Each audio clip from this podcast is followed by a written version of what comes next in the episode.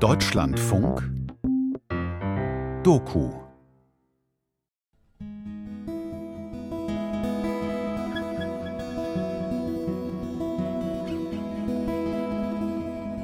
Kindheitserinnerung.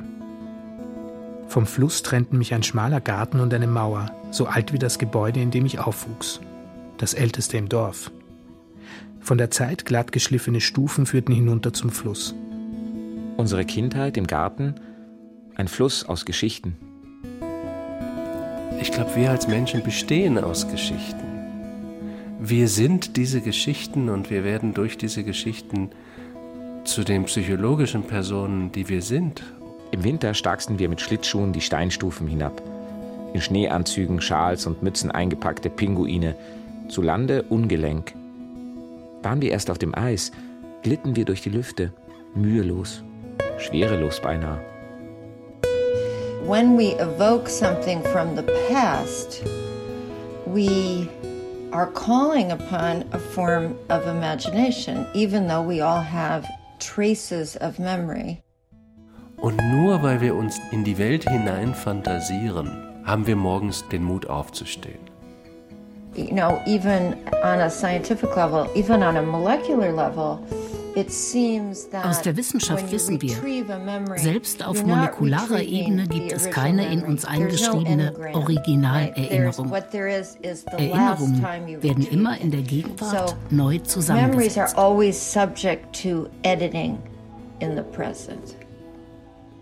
Im Sommer auf unserem Kanu, einer alten Luftmatratze mit Rüschen, waren wir Brüder Tom Sawyer, Huck Finn Lederstrumpf und Winnetou. Die Sonne zauberte Lichtreflexe auf das dunkle Wasser. Das Mühlviertel lag in den Great Plains. Nein, an den Ufern des Mississippi. Der, Der Flussschlamm roch nach, nach Abenteuer, Abenteuer und war unendlich zart.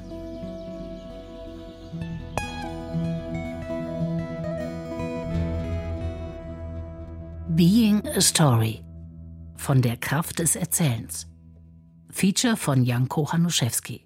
Siri, I'm so excited that we actually meet. I know. I mean, we at least get to see each other. Yeah, yeah that's it's wonderful. It's such a pleasure to see you, and I always have such a wonderful time talking to you, so I, I thank you. Thank you. Siri Hustvedt ist Schriftstellerin und eine Philosophie, Neurowissenschaften, Kunst und Literatur verbindende Denkerin. In ihren Essays beschäftigt sie sich seit vielen Jahren mit der Frage, welchen Einfluss Geschichten, die wir uns über uns selbst erzählen, auf unser Leben haben. Oh,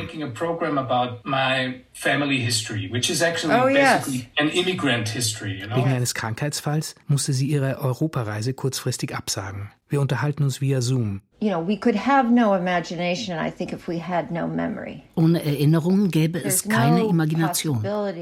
Wir projizieren uns in die Zukunft auf der Grundlage unserer Erfahrungen.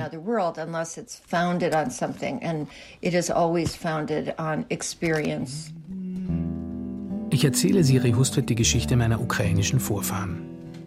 Es ist die erste Geschichte, die in meiner Familie erzählt wurde, an die ich mich bewusst erinnere. Wie hat diese Geschichte mich geprägt? Wie hat sie sich im Laufe meines Lebens verändert? My grandparents who fled from Stalin, from Ukraine, you know. yes. My father was born in the US, but in a very nationalistic environment. Stefko, um, wie würdest du, Siri Hustet, unsere Geschichte in Kurzform erzählen? Unsere Großeltern lebten in der Westukraine und mussten im Zweiten Weltkrieg fliehen, weil unser Großvater und seine Brüder im politischen Widerstand gegen Stalin aktiv waren. Unser Vater wurde in den USA geboren wuchs in der Diaspora in einem ukrainisch-nationalistischen Umfeld auf, ging als Student nach Österreich, verliebte sich in unsere Mutter, die nicht Ukrainerin, sondern Österreicherin ist, was ziemlich schnell ein ziemliches Problem zwischen ihm und seinen Eltern wurde und schließlich zum Bruch mit seinem Elternhaus führte. And so this whole story turned into a narrative that shaped my early childhood. Of course. Diese Geschichte ist ein Narrativ, das unsere Kindheit stark geprägt hat. Man hört das ja zurzeit überall. Aber was bezeichnet eigentlich das Wort Narrativ ganz genau? Der Duden schreibt, ein Narrativ ist eine verbindende, sinnstiftende Erzählung oder Geschichte. Googelt man meine Frage, erhält man folgende Antwort. Es geht bei diesem Begriff nicht um die Erzählung selbst, sondern darum, wie etwas erzählt wird. Die Form der Darstellung ist entscheidend dafür, wie der erzählte Inhalt verstanden wird und was er beim Zuhörer bewirkt. Yes, so what is narrative? You know that scholars now have become so befuddled Darüber, was das Wort Narrativ genau bedeutet, streiten sich die Gelehrten. Fakt ist, wir erzählen uns ständig Geschichten. Und die meisten sind sich darüber einig, dass eine Geschichte eine Art Darstellung von Zeit verkörpert. Und diese Geschichten sind nicht nur irgendwas, was so mitläuft, sondern sie beeinflussen uns natürlich. Sie sagen uns, was bewundernswert ist und was verachtenswert ist. Wofür jemand als Held angesehen wird oder als Schurke was richtig ist in der Welt. Und sie rechtfertigen sehr oft einen Status quo oder sie versuchen, eine neue Welt zu entwerfen. Wie würdest du sagen, hat diese Familiengeschichte unser Leben als Kinder geprägt? Ich erinnere mich zum Beispiel an einen heftigen Streit unserer Eltern über die ukrainische Familie in Amerika. Für unsere Mutter waren Ukrainer engstirnig, stur, nationalistisch, intolerant gegenüber allem Nicht-Ukrainischen. Ich war damals vielleicht sieben oder höchstens acht. Hilflos habe ich meinen Eltern zugeschaut und gedacht, weil es uns gibt, hat sich unser Vater mit seinen Eltern in Amerika zerstritten. Und deswegen streiten jetzt auch meine Eltern. Und an allem sind eindeutig wir schuld. Denn wären wir richtige und nicht nur halbe Ukrainer, dann wäre alles klar. Und niemand müsste streiten. Und das ist wichtig, glaube ich, zu sehen, weil man dann, wenn man diesen Mechanismus sieht, natürlich auch versuchen kann, sich bewusster mit diesem Mechanismus auseinanderzusetzen und dadurch nicht nur sozusagen eine Funktion oder sogar ein Opfer dieser Geschichten zu sein, sondern einer gewisser Weise Souveränität oder zumindest ein bisschen Akteurschaft in diesen äh, Geschichten zu gewinnen. You know what Paul Ricoeur, someone I return to often, talks about narrative as yoking together. Paul Ricoeur sieht im Narrativ den Versuch, disparate Bruchstücke von Erlebtem zu einem sinnvollen Ganzen zusammenzufügen und dem Ungeheuerlichen, Gigantischen des Lebens Kausalität zu verleihen. gigantic, right? I mean, it's about attention and focusing on what become causal explanations. Ich bin irgendwie überzeugt, wir haben drei Antriebskräfte in unserem Leben. Die ersten beiden sind deutlich Sex und Todesangst, Eros und Thanatos, das ist so alt wie die Geschichte selbst. Ähm, aber das dritte ist, glaube ich, ein Bedürfnis nach Sinn dass wir das Gefühl haben, Teil eines sinnvollen Ganzen zu sein, dass wir das Gefühl haben, nicht im Chaos zu leben, dass wir das Gefühl haben, eine Ordnung, eine Struktur im Leben und in der Welt um uns herum zu erkennen. Als Schriftsteller und Historiker beschäftigt sich Philipp Blom aus unterschiedlichen Perspektiven mit der transformativen Kraft von Geschichten. Er untersucht, wie Narrative uns als Individuen, aber auch ganze Gesellschaften prägen und handlungsfähig oder unfähig machen. Einmal hat er geschrieben, Homo sapiens sei die einzige Spezies, die sich Geschichten über sich selbst erzählt. Und das ist insofern was ganz Faszinierendes, denn das, was wir erleben, ist ja Chaos. Wir erleben, dass kleine Kinder an Krebs sterben und widerliche Menschen glücklich im Kreise ihrer Familie nach einem langen und erfüllten Leben. Das heißt, wir erleben ja gerade dass es keine Linearität im Leben gibt, dass gute Handlungen nicht zu guten Konsequenzen führen, unbedingt, dass es keine Vorhersagbarkeit gibt. Und ich glaube, das ist ein unerträglicher Zustand für uns. Und um diesen Zustand ertragen zu können, müssen wir Sinn in diese Welt hineinprojizieren und müssen uns die Geschichten erzählen. Und das ist eine Fiktion, das müssen wir wissen. Fotografie 1981. Unser Vater posiert am einsamen Ufer eines Sees im Voralpenland. Grobes Leinenhemd, Korthose. Er ist kaum 30 Jahre alt. Sein dunkles Haar vom Wind zerzaust. Mit seinem dichten Schnurrbart, schaut er aus wie ein ukrainischer Flusskosak. Die Bergflanke in seinem Rücken stürzt senkrecht in den See. Das Wasser? Gletscher türkis. Eine Kiefer schiebt ihre Äste in den rechten Bildrand.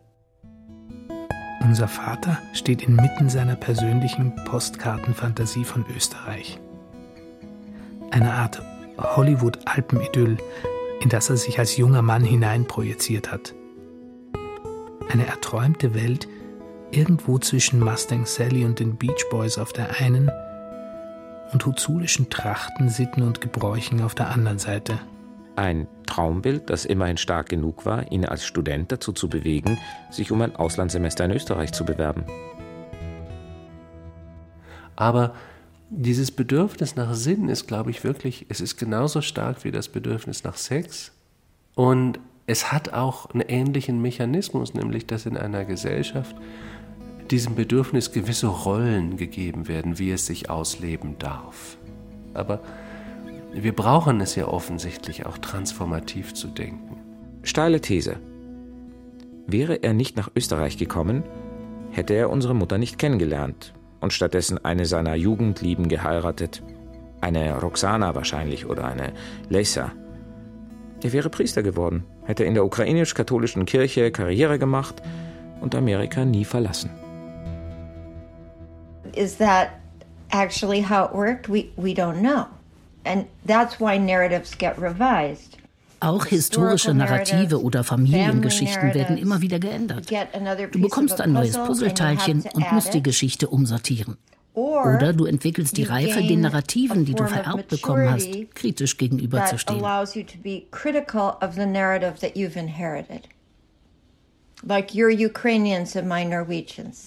Siri Hustvedt ist US-Amerikanerin mit norwegischen Wurzeln. Wie ich hat sie selbst keine Migrationserfahrung gemacht.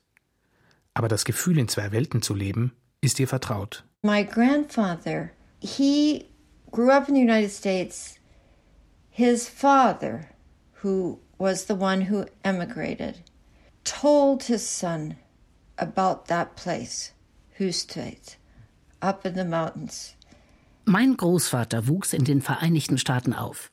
Sein Vater erzählte ihm von dem Ort, aus dem wir abstammen, Hüstweit in Norwegen. And so when my grandfather was 70 years old, he inherited some money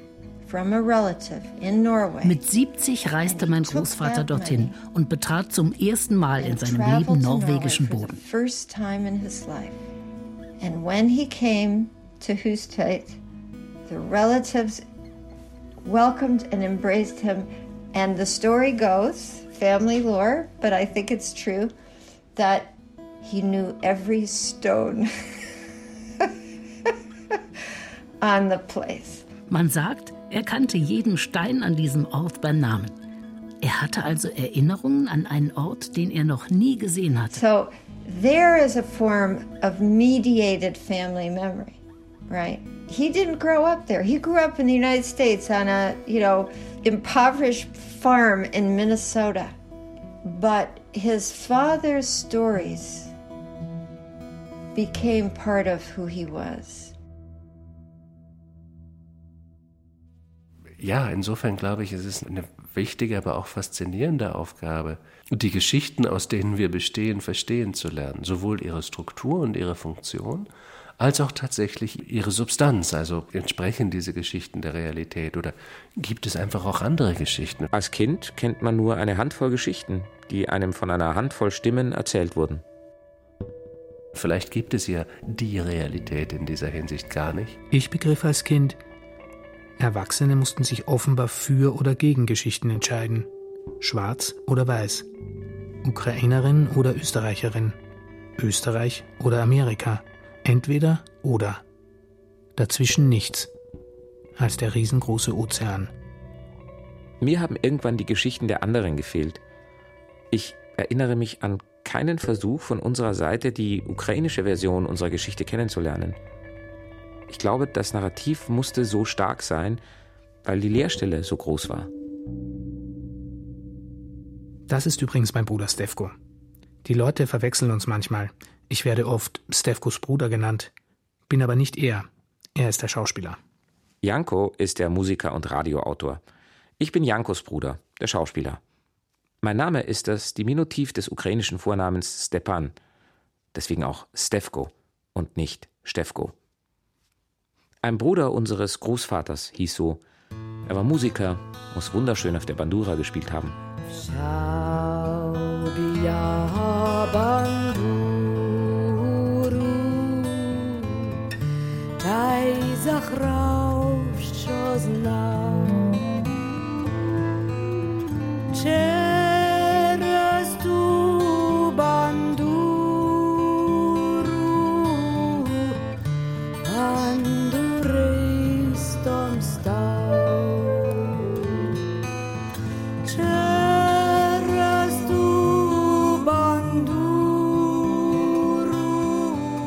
unsere Eltern miteinander singen, können die zwei Welten für einen Augenblick nebeneinander bestehen, ohne Widerspruch, in perfekter Harmonie.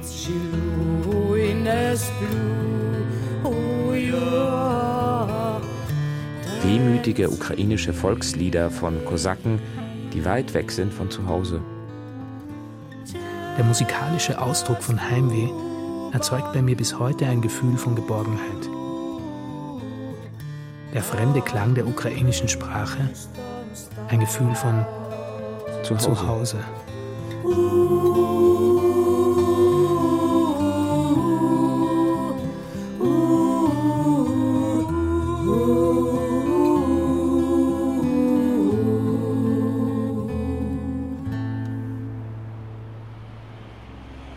Wien 2023. Ich bewege mich durch die Stadt mit der Selbstverständlichkeit eines Einheimischen, als wäre ich nicht vor 20 Jahren weggezogen. Genieße die Vertrautheit und zugleich, wie betörend fremd mir dieses Vertraute geworden ist.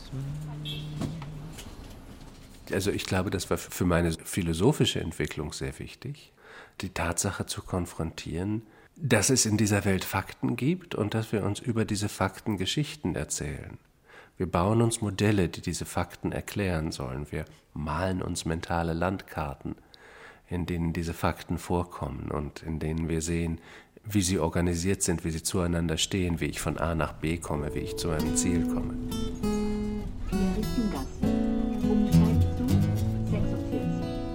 Maria Treugasse, Wien-Josefstadt. Die hell erleuchteten Fenster des Café der Provinz. Flashback. Ein stiller Nachmittag vor über 20 Jahren. Ich war Student und habe dort gekellnert. Stundenlang betrat niemand das damals ganz neue Café. Flashback. Die graue Fassade des Studentenwohnheims. Der Park vor der Votivkirche. Dort lernte ich die Liebe meines Lebens kennen. An einem Herbstnachmittag im vorigen Jahrtausend. Ein Pub wurde gerade neu eröffnet es gab Freibier in Plastikbechern und wir begannen ein Gespräch, das wir bis heute fortsetzen. In diesem Teil von Wien steckt jede Straßenecke voller Erinnerungen. Die Architektur ist aufgeladen mit Geschichten. Auf dem Weg zu Philipp Blom, dem Erzähler und Historiker, bewege ich mich durch Raum und Zeit in meinem ganz persönlichen Es war einmal. Und es gibt nicht die Landkarte. Es gibt verschiedene Landkarten, die für verschiedene Dinge nützlich sind oder auch nicht nützlich sind. Es gibt schlechtere Landkarten als andere. Es gibt Landkarten, die gröber gezeichnet sind oder wo ganz offensichtliche Dinge fehlen. Die fehlende Beziehung zu meinen Großeltern aus Amerika, für mich als Kind eine Lücke, ein Phantomschmerz. Was mir fehlte, war diffus. Ich erinnere mich an ein Gefühl des Unwohlseins, nicht zu diesem ukrainischen Teil der Familie zu gehören. Fehlte mir etwas, das ich gar nicht kannte? Oder reagierte ich einfach auf den Schmerz meines Vaters?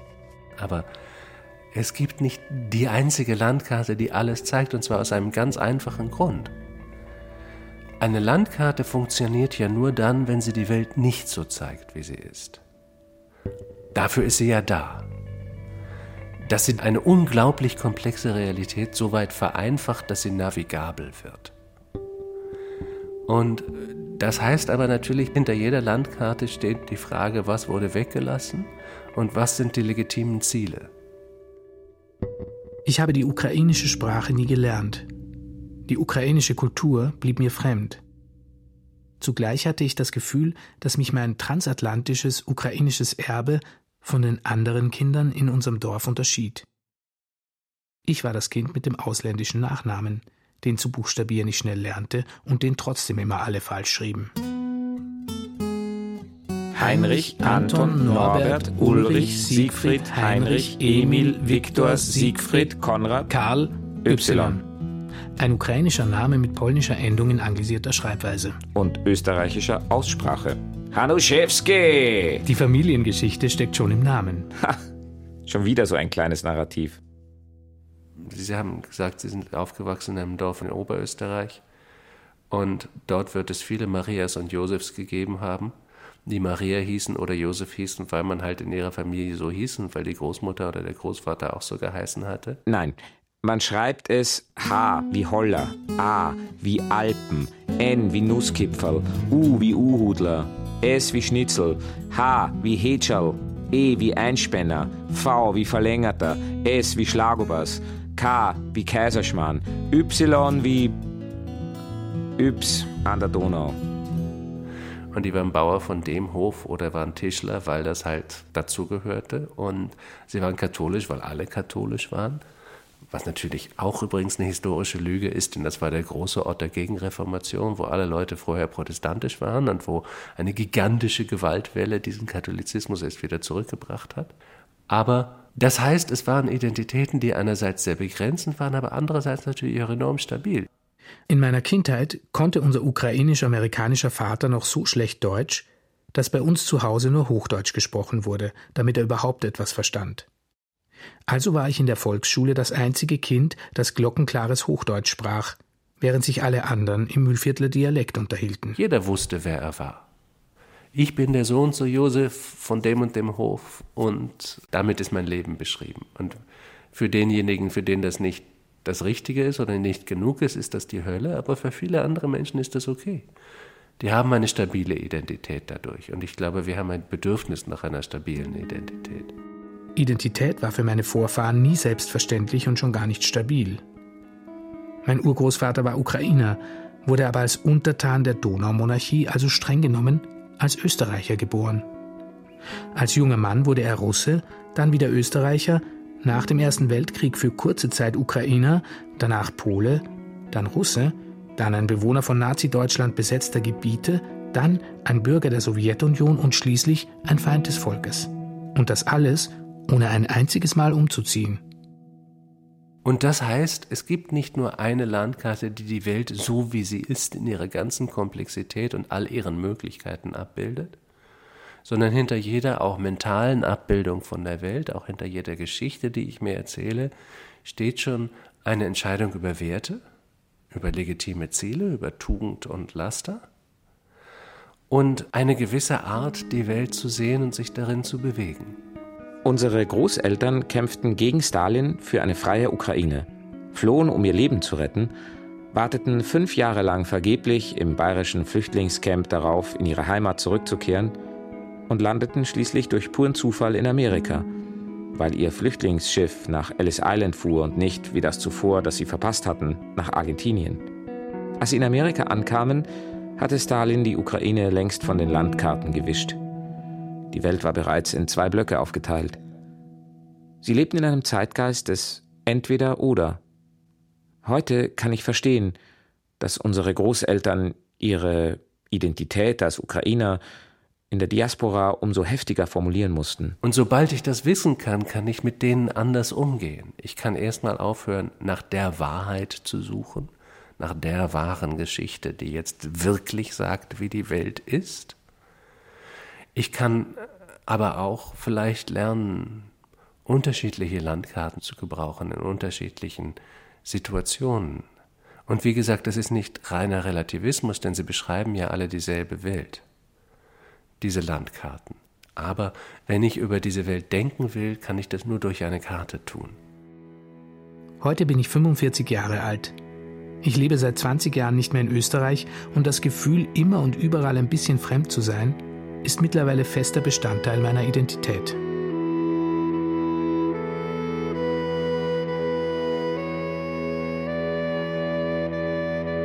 Der Fluss fließt vor dem Fenster durch die Nacht. Die Lampe über dem Esstisch taucht das Stüberl in warmes Licht.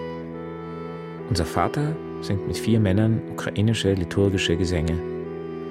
Unsere Mutter stöhnt über den Ostkirchenchor, der ein wenig probt, viel isst noch mehr trinkt und lange bleibt.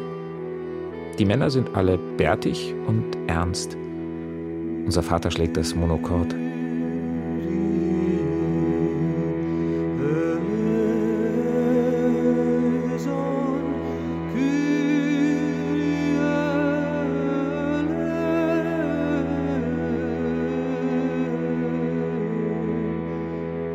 Zum ukrainischen Jordanfest singen die Männer liturgische Gesänge in unserem blumengeschmückten Stübern. Als der Strom aus kirchenslawischen Worten verstummt, nimmt unser Vater den Löffel, von dem goldener Honig tropft, aus der Keramikschale und wirft die Honig-Buchweizen-Mischung an die niedrige Holzdecke, wo sie kleben bleibt. Dass unser Vater Honig-Buchweizen-Matsch an die Decke wirft, mit einem Ernst, mit einer Feierlichkeit, das war als Kind für mich sowas von absurd. Unser Fluss ist nicht der Jordan. Aber zum Jordanfest wandern wir trotzdem flussabwärts und setzen jenseits der unteren Wehr unsere selbstgebastelten Rindenschiffchen ins Wasser. Schaukelnd in der sanften Strömung tragen sie ein Teelicht in die Dunkelheit davon. Richtung Donau, Richtung Schwarzes Meer. Dem Chorny More der Ukrainer. Ich fühlte mich zu diesen fremden Ritualen hingezogen – zu ihrem Kerzenlicht, den golden leuchtenden Ikonen, den Melodien und dem Klang der fremden und mir doch so vertrauten Sprache. Dann fühlte ich mich meinem Vater nah und wäre gerne auch Ukrainer gewesen, wie er. Für mich blieben diese Rituale irgendwie abstrakt und fremd. Sie kamen aus einer Welt, die für meinen Vater wahnsinnig wichtig war und in der ich nicht vorkam. Ich spürte den Argwohn meiner Mutter, ihre Unruhe, fürchtete den nächsten Streit.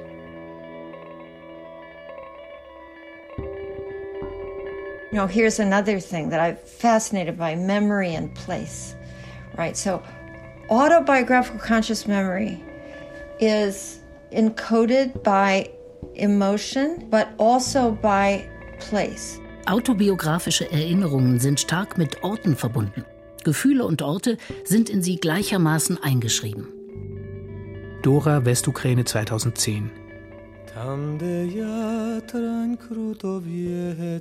In der Kirche auf dem Hügel diente mein Urgroßvater als Priester. Hier, in diesem Dorf in den Karpaten, wurde mein Großvater geboren. Mein Vater und ich gehen einen steilen Pfad den Hügel hinauf. Die Kirche ist verschlossen. Von hier oben hat man einen wunderbaren Blick tief hinein in die Karpaten.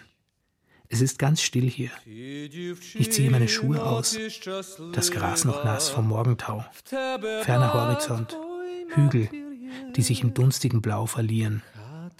Das Mühlviertel liegt in den Karpaten.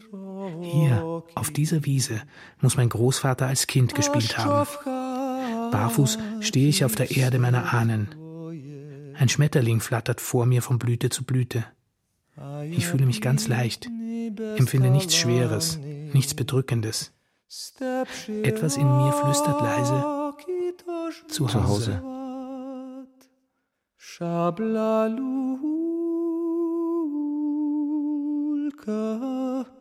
Вся родина, сиві кони, хто ж мій брат.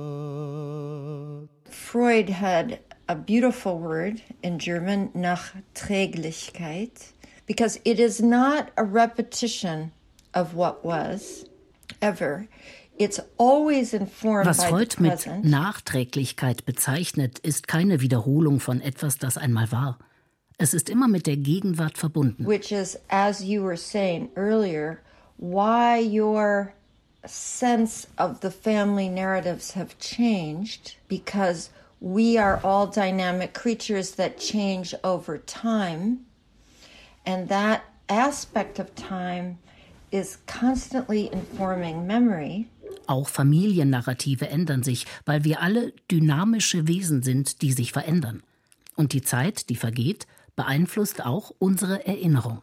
a huge change in my relationship to that family history was when I became a dad.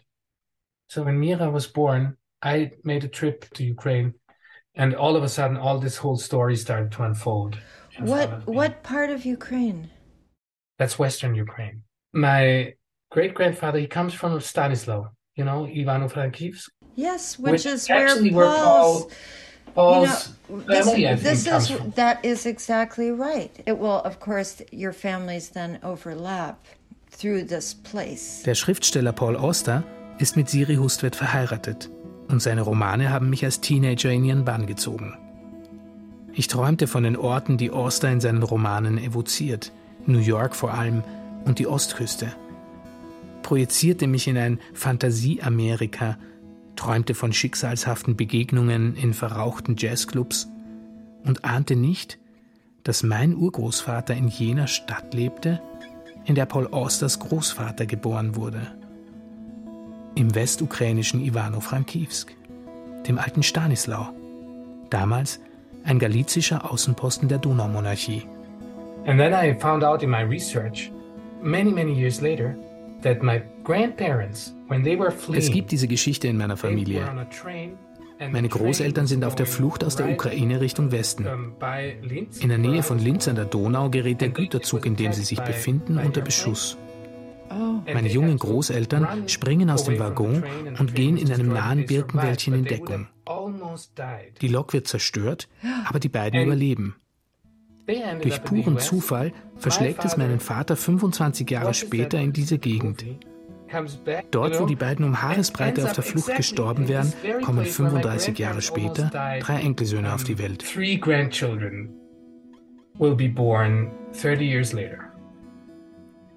My husband is a great collector of coincidences and what he calls the mechanics of reality, which is a wonderful phrase. Mein Mann sammelt solche Zufälle, die ständig und überall passieren und bezeichnet sie als Mechanik des Lebens. Ich sage immer zu ihm, man muss sie aber auch wahrnehmen können. Es hat auch mit Wahrnehmung zu tun. It's also about perception.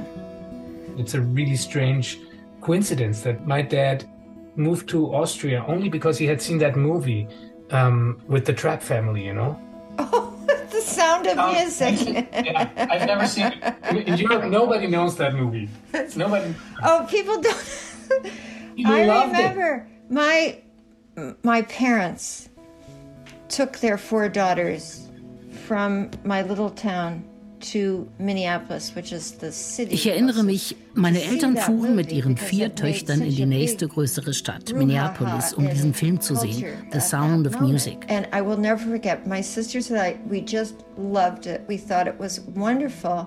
And in the car, on the way home, my parents said what a wir Kinder liebten den Film.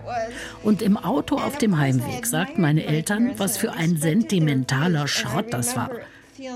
Ich erinnere mich daran, wie peinlich es mir war, von einem Film berührt worden zu sein, den meine Eltern so furchtbar fanden. Hollywood junk of the worst kind because it's about the Nazis and this family and it's turned into sentimental garbage of a very unpleasant kind. I think so. But anyway, how old was your father? Not so old. Die Geschichte ist wahr. Unser Vater wäre nicht unser Vater geworden ohne diesen sentimentalen Hollywood-Film über eine singende österreichische Familie, die den Nazis tapfer die Stirn bietet. The Sound of Music hat ihn als Kind so berührt und so begeistert, dass er sich als Student um ein Auslandssemester in Österreich bemühte. In den Alpen inmitten der Landschaft, die im Kino seine kindliche Sehnsucht nach Europa entflammt hatte. It left such a huge impact. That he went to Austria. He needed to see this, the mountains, you know. it's so funny because I would actually not sit here, you know, no, if it for that movie. Isn't that because, funny? Uh, isn't that That's funny? a wonderful story. Of course, all the Ukrainians were always singing. Auf meiner Reise in die Ukraine begegneten mir überall Menschen, die singen. Heute denke ich, dieses Singen in The Sound of Music hat wahrscheinlich seine ukrainische Seele angesprochen. And then he happened to meet my mom And they ended up where my mom grew up, which was like 15 kilometers away from the Iron Curtain. Yeah. So as close to the Ukraine as you could possibly get. Right. In der Landschaft aus dem Hollywood-Film findet er die Frau fürs Leben, zieht mit ihr in ihr Heimatdorf, das nur 15 Kilometer vom Eisernen Vorhang entfernt ist, und kommt somit durch puren Zufall so nahe an die Ukraine heran, wie es damals ging. Und ja, das war für mich philosophisch sehr wichtig. Zu sehen zwischen den unterschiedlichen Geschichten, die mir erzählt werden über dasselbe Ding, ist es nicht die meine Herausforderung zwischen Wahrheit und Unwahrheit zu wählen. Das wäre sozusagen der religiöse Zugang dazu. Ich habe eine Wahrheit und das ist diese Geschichte und alle anderen Geschichten werden danach bemessen, wie nah oder wie weit sie davon entfernt sind. Das andere ist komplexer, komplizierter und natürlich auch unbefriedigender. Es ist auch sehr befreiend, aber es heißt, man ist nicht mehr zu Hause. Man hat nicht mehr die Geschichte, die allen erklärt, wie es einfach ist. Die Zähne geputzt, in kuscheligen Pyjamas sitzen wir Geschwister im Bett. Der Raum ist dunkel, durch die angelehnte Tür dringt warmes Licht aus dem Stüberl. Unsere Eltern singen zweistimmig, amerikanisch in Harmony, ein Lied aus der Ukraine. Danach ein amerikanischer Folksong. If you miss the train I'm on Lieder, die vom Heimweh erzählen. Lieder vom Bandura spielenden Kosaken, der weit weg ist von zu Hause.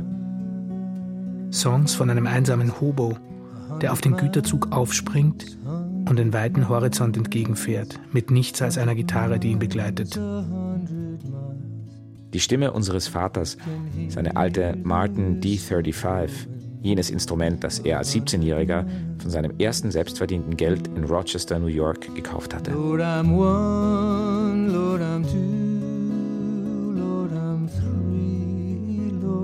Diese Lieder sind mein Zuhause. Es waren stets Lieder von Heimatlosigkeit. From my home, from my home, from my home, from my home. Lord, I'm 500 miles from my home. Die Lieder verbinden mich mit meinem Erbe in östlicher wie in westlicher Richtung und bilden zugleich mein Fundament. Ein unsichtbares Fundament aus Tönen und Geschichten. Aus Erinnerungen an eine Kindheit voller Abenteuer und Wärme. Das Schwarz-Weiß, wenn es um die Ukraine ging. Der Riss zwischen uns und denen dort drüben. Dieses Narrativ der Extreme. Das ohnmächtige Gefühl, zwischen den Eltern vermitteln zu wollen. Auch das gehört zu diesem Fundament. Die alte Martin meines Vaters, eine Art Fetisch, ein Zauberstab, der die Welten verbindet. If you miss the train I'm on, you will know that I am gone. You can hear the whistle blowing a hundred miles.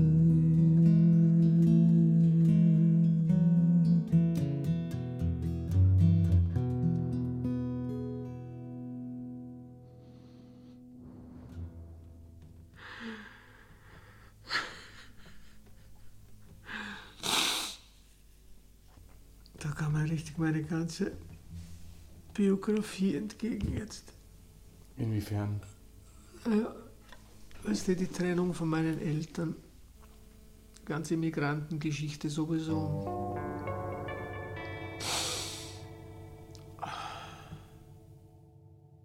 I started ich habe viel über dieses Wort dazwischen nachgedacht. Die Idee dieser Dazwischenheit und der Ambiguität war impulsgebend für mein ganzes intellektuelles Leben. I think, of course, has been a catalyst for my whole intellectual life in many ways. You know, the ambiguities of what we often take for granted sich zu Hause fühlen im Dazwischen, zwischen den Kontinenten und den Kulturen, zwischen Wort und Musik. Zwischen Menschen. If you think about time, and that's how narrative has usually been dealt with as something temporal, and time is abstract. We can't imagine it really. What we experience is timing, right? And the repetitions of these bodily realities. Zeit ist abstrakt und relativ. Wir können uns Zeit nicht wirklich vorstellen. Ich bin acht und stehe barfuß in unserem Fluss. Gewiss läuft sie nicht einfach im Sekundentakt an einem Zahlenstrahl ab oder auf dem Ziffernblatt im Kreis. Rostbraunes Wasser. Schleck der sich wie Schleimhaut zwischen die Zehen schiebt. Kühles Glück. Und Angst vor den Scherben vergangener Zeiten, die sich im zarten Schlamm vielleicht verbergen. Was wir erleben, ist Rhythmus. Tag wird zu Nacht, Winter zu Frühling, die Ebbe zur Flut.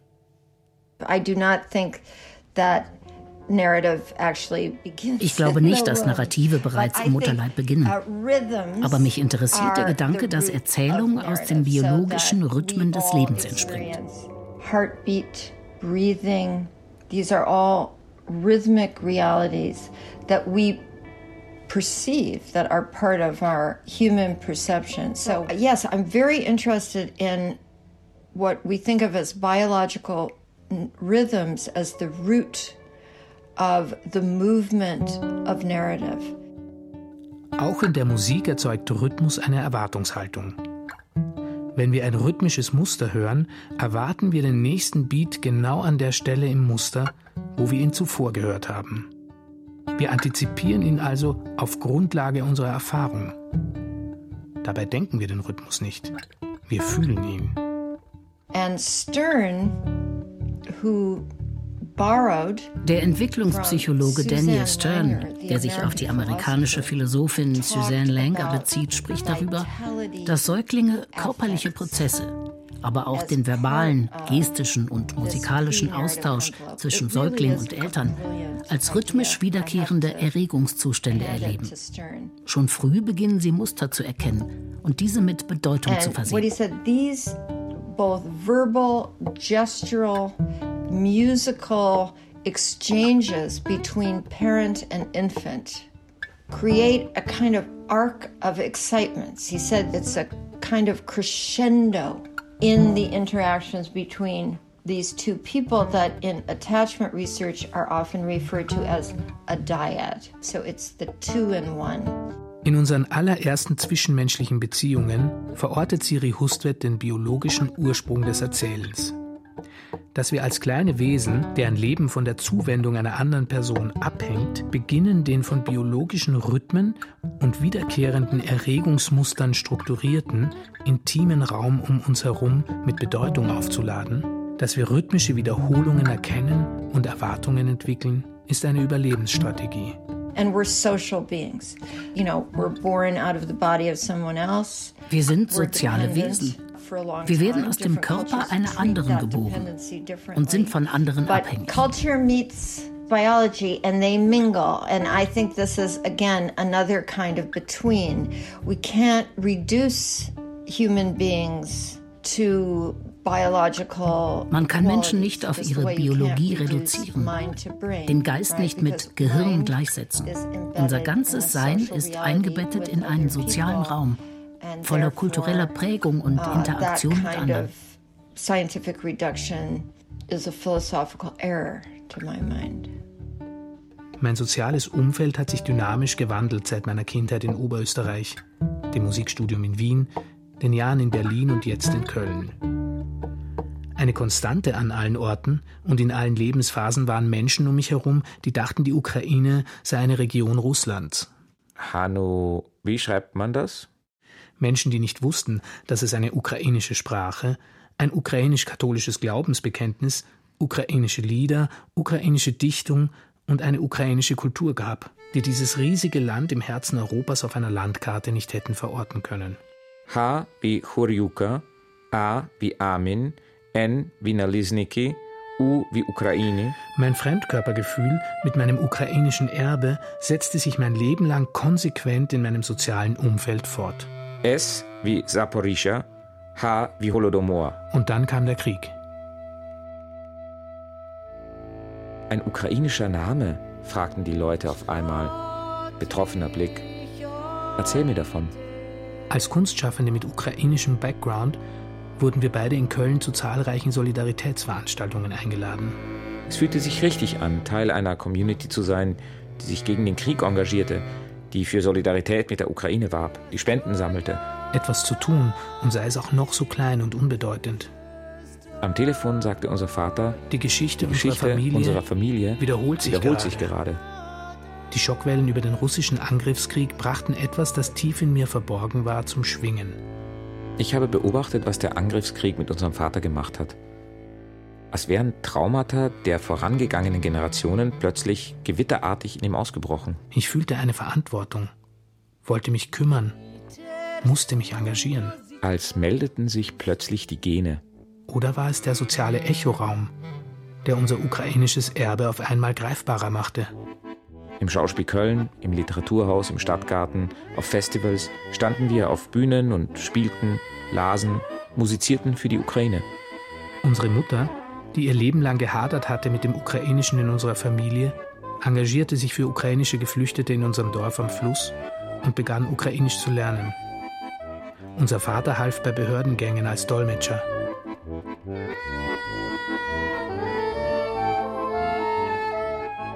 Das Entweder-Oder meiner Kindheit war auch für mich längst Vergangenheit. Es veränderte sich, als ich vor 13 Jahren Vater wurde, zum ersten Mal die Ukraine besuchte und die Verbundenheit mit den Menschen und der Landschaft fühlte. Der russische Angriffskrieg hat die Geschichte für mich noch einmal umgeschrieben. Sogar der Nationalismus meiner Großeltern erscheint vor dem tapferen Kampf der Ukrainer um ihr Land heute in einem anderen Licht. The worst thing for me is when people just accept an answer and move through life without das Schlimmste ist für mich, wenn Menschen mit einer einzigen Antwort durch ihr Leben gehen, ohne sie je zu hinterfragen. Man kann emotional und intellektuell nur wachsen, wenn man hinterfragt, nachdenkt und die Fragestellungen ständig neu sortiert.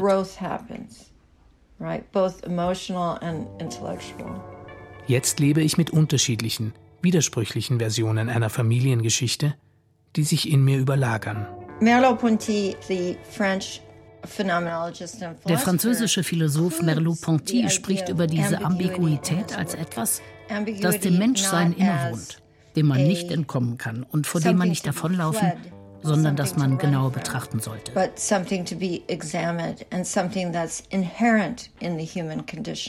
Diese Dualität, dass wir eben, um etwas zu erreichen im Leben, über uns selbst hinausdenken müssen sozusagen das Schwerkraftzentrum außerhalb von uns selbst zu haben und dem immer nachzurennen.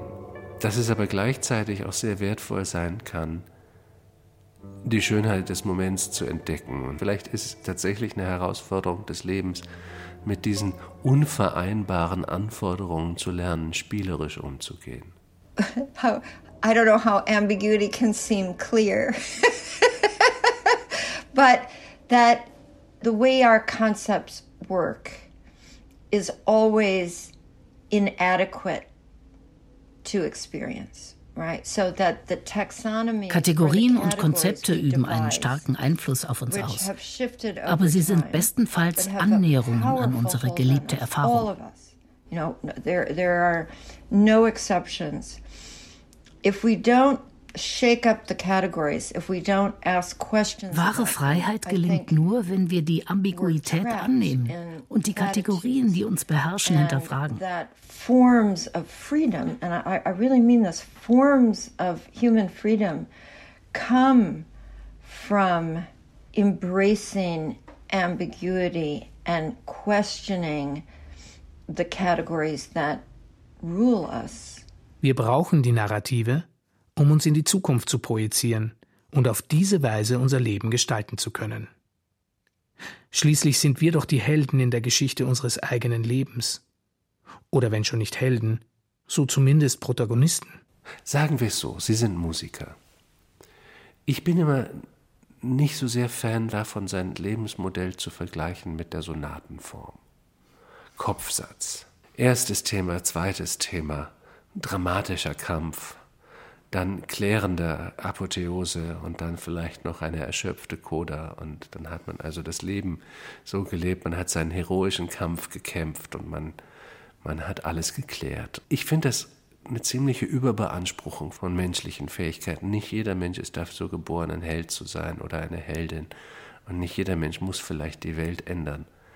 Ich finde ein viel sympathischeres Lebensmodell die Passacaglia. Eine Passacaglia, wie funktioniert die? Die funktioniert im Prinzip wie ein Stück Jazz. Es gibt eine Basslinie, die wiederholt sich immer. Und diese Variationen über den Generalbass, die hören irgendwann auf. Und dann ist das Stück zu Ende. In meinem Zuhause in Köln spiele ich mit unserem Vater die Lieder, die er mir und meinen Geschwistern in unserer Kindheit vorgesungen hat. Mein Vater ist jetzt 72. Er spricht längst nicht nur akzentfrei Deutsch, sondern mit einem deutlichen oberösterreichischen Einschlag. Also die ist gestimmt auf 440, aber vielleicht checkst du einmal die Stimme kurz. Und dann spielst du es auch allein, bitte. Schon wieder? Ja. On the banks of a river We both das Lied On the Banks of the River hat mein Vater komponiert, als wir noch ganz klein waren. Es handelt von zwei Liebenden, die sich an den Ufern eines Flusses gegenüberstehen und Kraft ihrer Liebe den Fluss, der sie trennt, überwinden.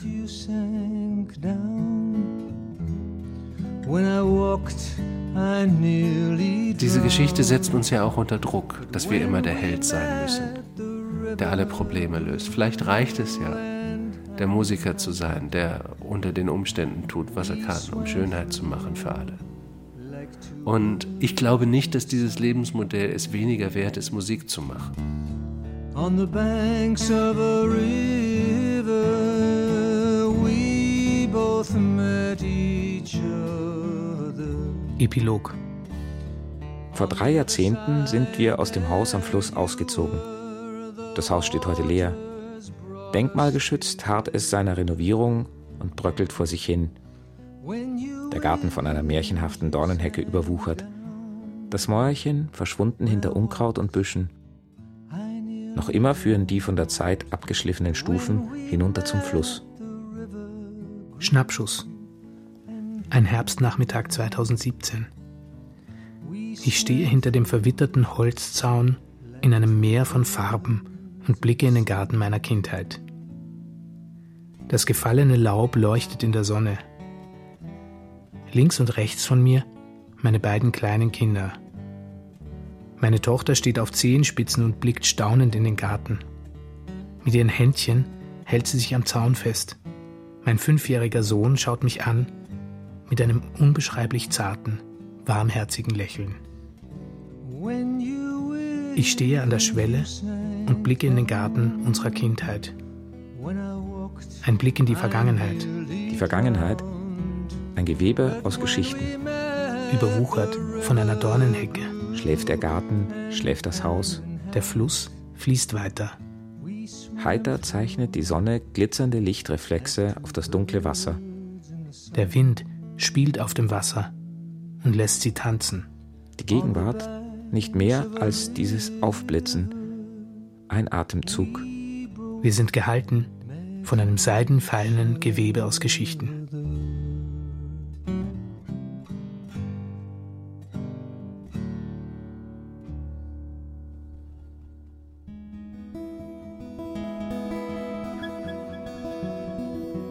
Being a Story von der Kraft des Erzählens.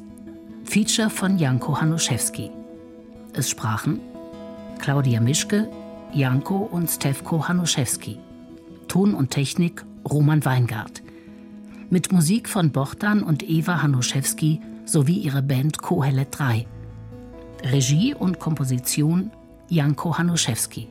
Redaktion Jenny Marrenbach. Eine Produktion des Deutschlandfunks 2023.